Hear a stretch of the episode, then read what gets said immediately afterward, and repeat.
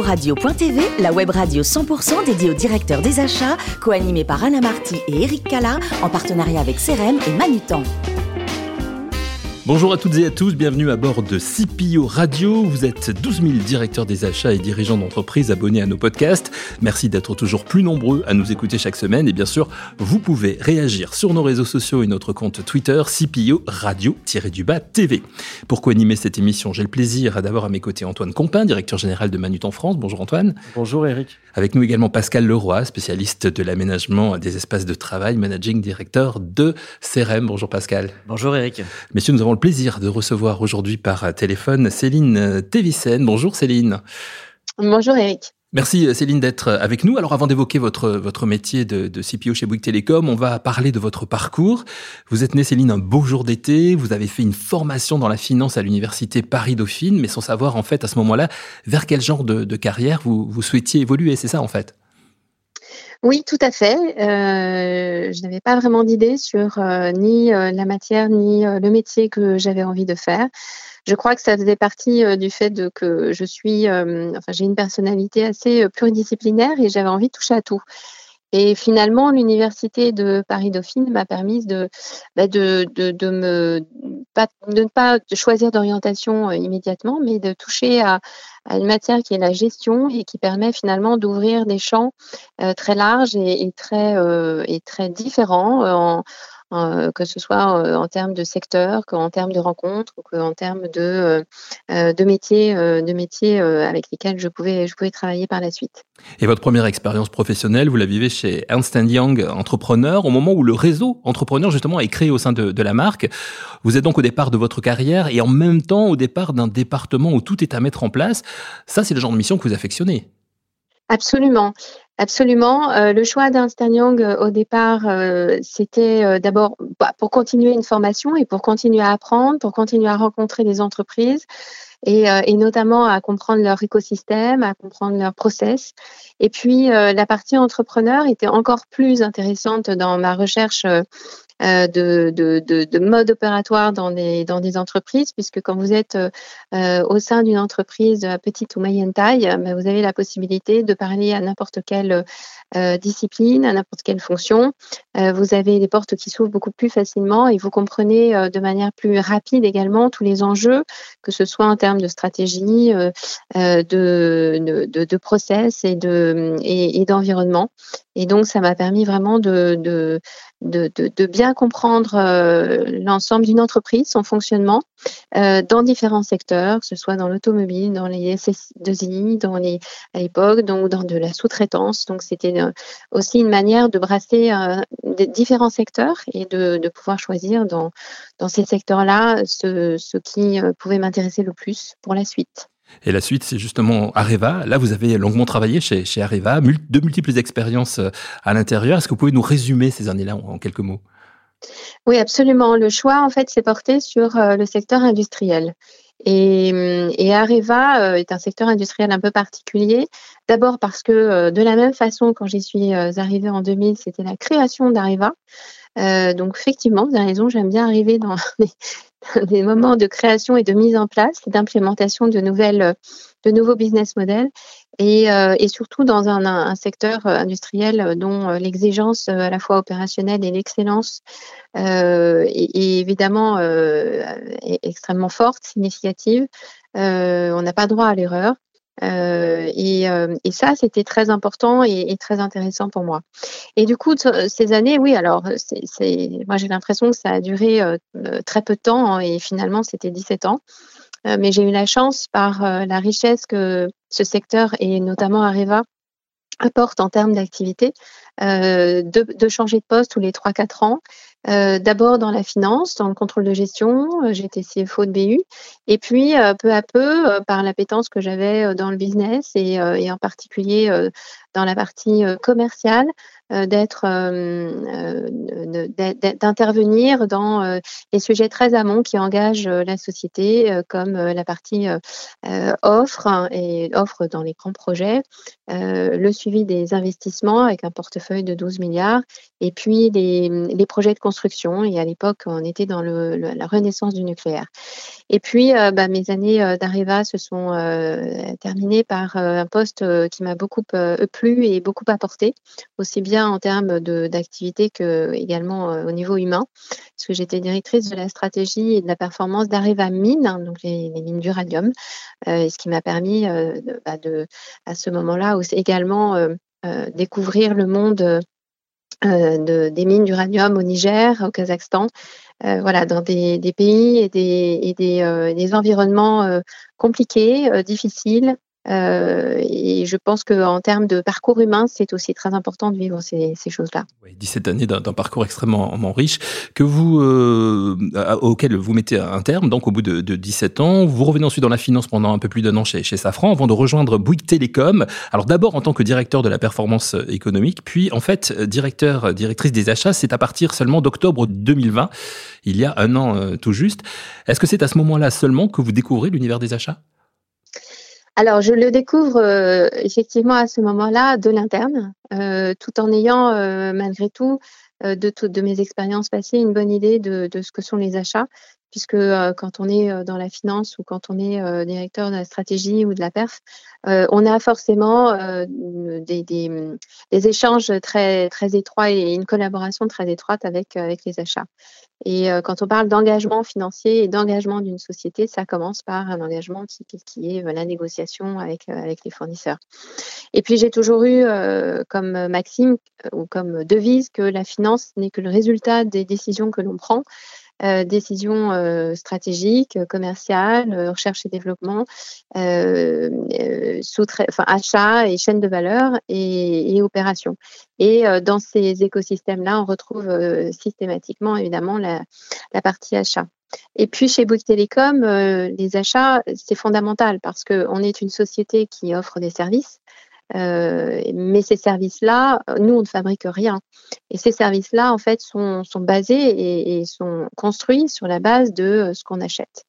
Euh, que ce soit des équipements euh, réseau, que ce soit des équipements pour nos clients finaux, les terminaux, les box, ou bien la sous-traitance pour le déploiement du réseau, la fibre, et euh, l'ensemble de, de, nos, de, notre réseau mobile avec euh, bah, des, des, enjeux très forts en ce moment de, de nouvelles technologies euh, sur le mobile avec la 5G bien sûr. Et si vous le voulez bien, on va rentrer dans le détail justement avec Pascal Leroy et Antoine Campin qui ont des questions pour vous. C'est Antoine qui commence. Oui, bonjour.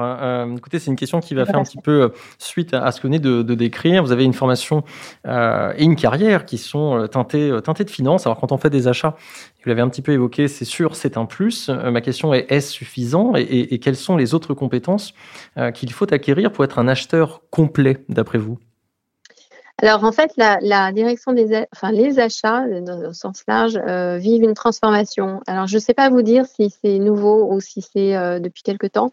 En tout cas, moi, je suis en train de la mettre en œuvre et ça fait appel à des effectivement pour bien faire cette transformation à d'autres euh, à, d'autres compétences qui sont euh, la, compréhension. Alors les financiers font ça bien, mais je pense que c'est tous les financiers n'arrivent pas à le faire. Donc c'est aussi une, forme de d'intérêt et de curiosité qu'il faut développer pour bien comprendre l'ensemble de la chaîne de valeur et euh, des écosystèmes dans lesquels on, évolue.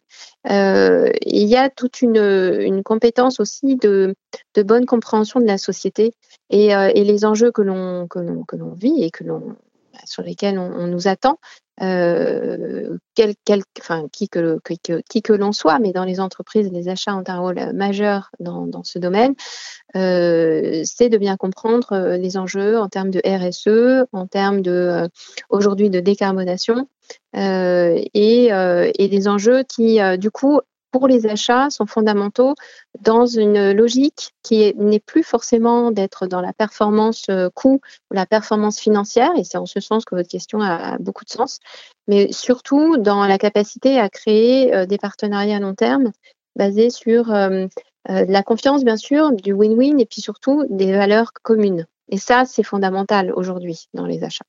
Et alors, euh, dans votre prix interview, vous, indiquez les, les, actions majeures euh, qui sont issues de votre Climate Market Day de 2020.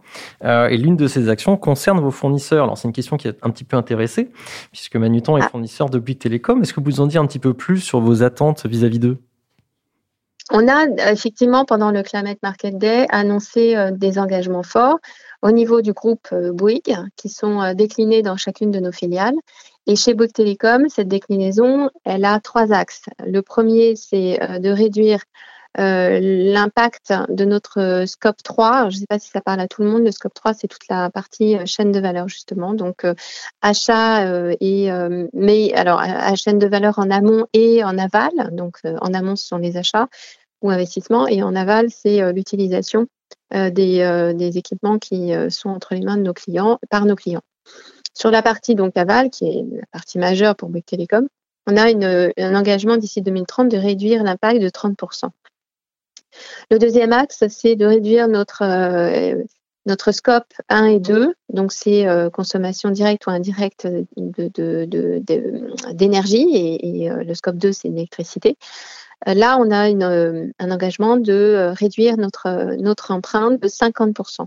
Et le troisième, c'est d'avoir au-delà de 50% d'énergie renouvelable.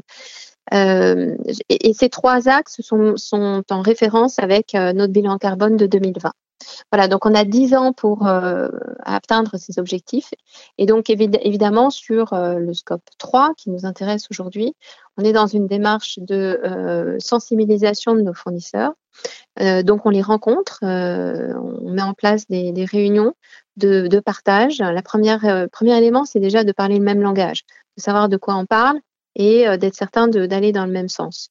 Euh, ensuite, on, est évidemment euh, preneur de, de, ce que les fournisseurs de, de des pistes de décarbonation qu'ils ont euh, soit déjà mis en œuvre, soit en cours ou, ont l'intention de mettre en œuvre, et puis leurs engagements. Et puis, dans tous nos appels d'offres aujourd'hui, on a un paragraphe dans lequel on demande à nos dans nos consultations, à nos fournisseurs actuels ou potentiels de répondre à cette problématique.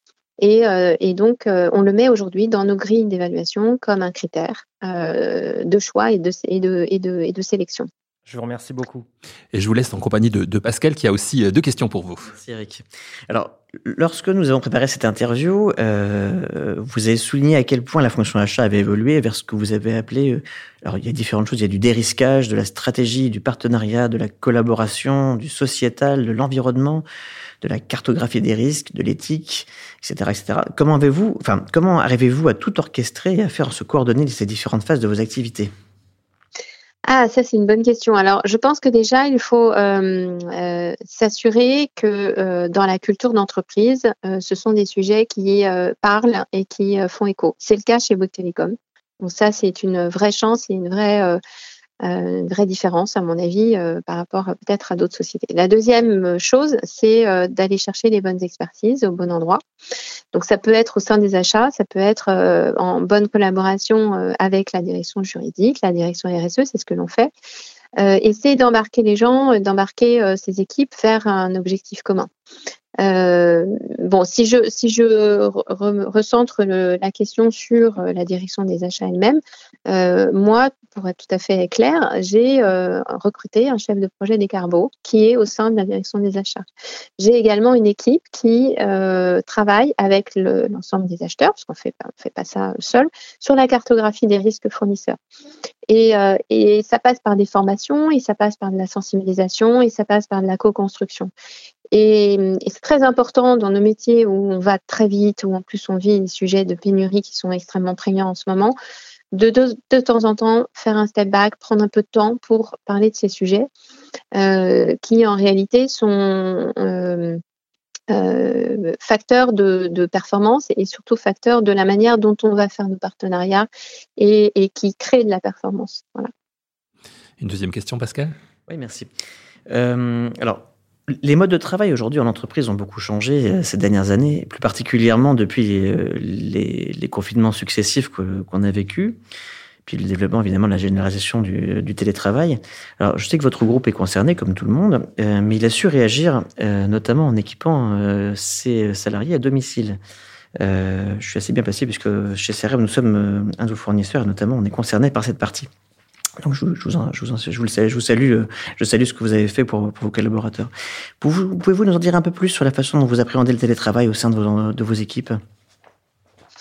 Alors, euh, Bouygues Télécom, Bouygues d'une façon générale, mais Bouygues Télécom en particulier, a réagi très vite, effectivement, sur cette nécessité de passer en, hybride, en travail hybride. Et en février 2020, euh, notre direction euh, de ressources humaines a sorti, évidemment en accord avec les IRP, et après un gros travail, malgré effectivement les difficultés euh, liées au confinement euh, successif, on a sorti un accord et, aujourd'hui tous les collaborateurs peuvent signer un avenant qui leur permet d'aller jusqu'à deux jours de télétravail par semaine.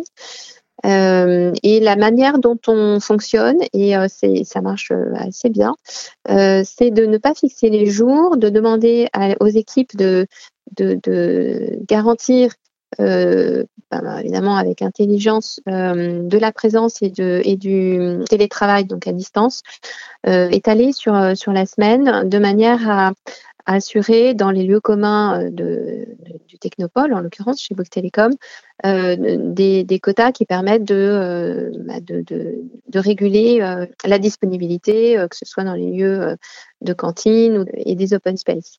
Euh, et ça marche très bien parce que, euh, bon, déjà, euh, on a un grand respect au sein de Bouygues Télécom, une grande bienveillance qui fait que les gens sont dans, une, dans, une, dans un a priori très positif pour tout ce qui est changement. Je pense que ça répond aussi parfaitement bien à, la, manière dont, on doit aujourd'hui se, comment dirais-je, se, mettre en, accord avec les, stop and go euh, que, l'on a vécu et que bah, potentiellement on pourrait euh, revivre. On n'espère pas, enfin ça peut arriver.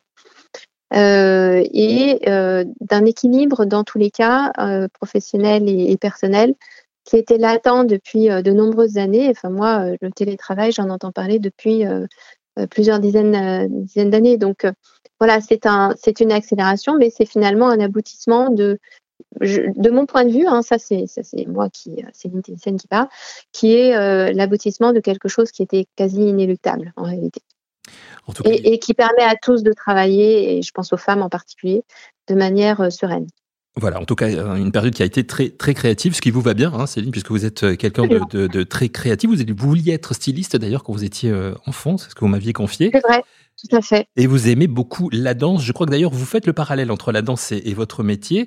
Euh, J'imagine par rapport au fait que c'est une école de, de, de l'exigence. Et on terminera avec ça? Alors oui, c'est une école de l'exigence et j'ai commencé évidemment par le classique, donc ça, il n'y a effectivement pas plus exigeant que ça euh, dans ce, ce, ce, ce cette activité. En revanche, euh, euh, je crois que dans le milieu professionnel, on, est, on a passé ça, c'est plus, c'est fini. Et d'ailleurs, moi aussi, j'ai passé ce cap euh, dans la danse et je fais du contemporain aujourd'hui.